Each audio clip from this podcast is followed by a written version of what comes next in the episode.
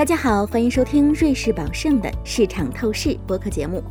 市场透视是一档专家对话系列节目，来自世界各地的专家将在节目中展开对话，分析全球市场动态，分享他们的重要见解和投资策略。面对不断变化的经济和市场格局，我们将在每一期节目中穿越重重噪音，为您带来切实可行的投资建议和宏观研究成果。请收听本节目结尾的重要法律信息，了解更多重要法律信息。莫斯科时间二月二十四日清晨，俄罗斯与乌克兰冲突升级。大家好，我是吴一凡，瑞士宝盛香港投资顾问部的顾问。今天我将与我们固定收益部的专家 Steve 王一起谈谈乌俄冲突对金融市场，特别是对油价的影响。大家好。首先，我给大家介绍一下乌俄两国的历史背景。苏联时期，克里米亚以及顿巴斯地区被归划给乌克兰。顿巴斯处于乌克兰东部，是两国交汇区。在苏联解体之后，这两个地区就一直是冲突不断。从乌克兰的人口结构来看，东部的克里米亚和顿巴斯主要说俄语，多信奉东正教；而西部主要说乌克兰语，信奉天主教。所以，乌克兰内部有多种宗教意识形态以及语言。从经济原因来看，乌克兰在苏联时期是经济重镇，有很多工业产业，相当于深圳对于中国。在一九八九年，乌克兰人均 GDP 是四千一百一十美元，而三十年之后的二零二零年，乌克兰人均 GDP 只有当初的百分之七十三，主要的产业为农业。地缘政治来看，乌克兰具有重要的战略意义，是俄罗斯与中欧各国之间的军事缓冲区，也是粮食出口大国和欧洲和俄罗斯的能源通道。新年伊始以来，多方因素叠加，市场信心本来就不稳。周四乌俄冲突升级后，市场风声鹤唳。Steve，你认为短期内避险情绪会主导市场走向吗？我先给大家按时间梳理一下市场表现。一月十三日，自美国驻乌克兰大使馆正式发布关于乌克兰的风险警告，纳斯达克指数累计下调约百分之十二，道琼斯工业指数下调约百分之八。日经下调约百分之九，看似八竿子打不着的上证 A 股下调百分之三点五，最糟糕的要属于欧洲，欧元区指下调约百分之十三，现货黄金在二十五日再次突破一千九百美元，达到了去年六月的高点。布兰特原油自一月十三日以来涨幅约百分之二十一，与此同时，卢布触及二零一六年停牌前以来的最低点。作为冲突升级的回应，西方对俄罗斯经济制裁持续加码。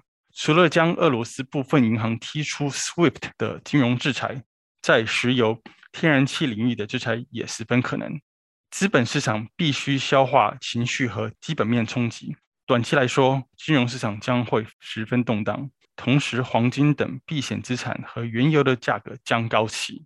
在冲突升级之前。金融市场的反应主要是情绪方面，但现在来看，这种冲击似乎已经转向经济方面，造成能源价格飙升，给经济活动造成威胁。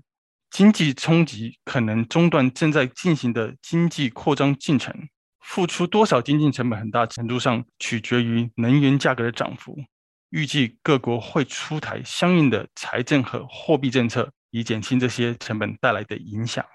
没错，俄罗斯和欧洲在能源上互相依赖，经济制裁将是双刃剑。一方面，俄罗斯是欧洲天然气的主要卖家，欧洲从俄罗斯进口百分之二十五到三十的天然气。同时呢，欧洲是俄罗斯天然气的主要买家，俄罗斯的天然气大约有百分之五十出口到欧洲。石油方面，俄罗斯约占全球石油产量的百分之十，和欧洲天然气进口的百分之四十一。但美国在能源方面的独立性更强。预计美国经济可以免受来自俄罗斯经济的负面影响，后者仅占全球 GDP 的百分之一点三。因此，我们十分关注石油和天然气的贸易以及制裁的幅度。Steve，欧洲和全球石油和天然气贸易的风险有多大？如果历史可以借鉴的话，石油和天然气市场在短期内对这场危机的反应会是什么？其他供应商能否介入调整供需平衡？制裁造成贸易摩擦。问题的关键在于制裁的程度、时间和选择。我们先看供应方的俄罗斯，若无法卖给欧洲，俄罗斯的天然气就会卖不出去。因为俄罗斯没有足够的管道和基础设施将它的天然气转卖给亚洲。欧洲这边也同样不是很乐观。欧洲刚刚经历一次能源危机，其供应有限，也没有闲置的产能。若失去俄罗斯的天然气，就得在其他地区找新的供应。我想，当欧洲消费者打开下一张煤气费或电费账单的时候，他们的钱包会深有体会。幸运的是，北半球的冬季即将结束，这应该会给我们一些喘息的机会。如果历史可以借鉴的话，地缘政治导致的价格飙升一般是短暂的，因为经济有反馈循环，高价格抑制了需求，价格刺激了供应。在各国央行专注于对抗通胀的时候，经济冲击将改变他们的立场，因为市场会变得更加担心增长放缓。长期来看，我们不得不承认地缘紧张有不可回避性。一般来说，一旦冲击消退，地缘政治风险将带来机遇，但大宗商品价格上涨的不确定性、供应链进一步中断的风险以及金融状况收紧，可能显著影响增长。除了能源，俄罗斯和乌克兰还是粮食的出口大国。亚洲方面，亚洲对能源和大宗商品的敞口很大，它们的价格可能会在未来几个月推高整体通胀，而这将缩小亚洲央行保持货币政策宽松的政策空间。另外，不要忘记美联储加息。总的来说，我们正处于经济收缩周期。目前的宏观经济与二零零一年九月十一日的情况有点相似。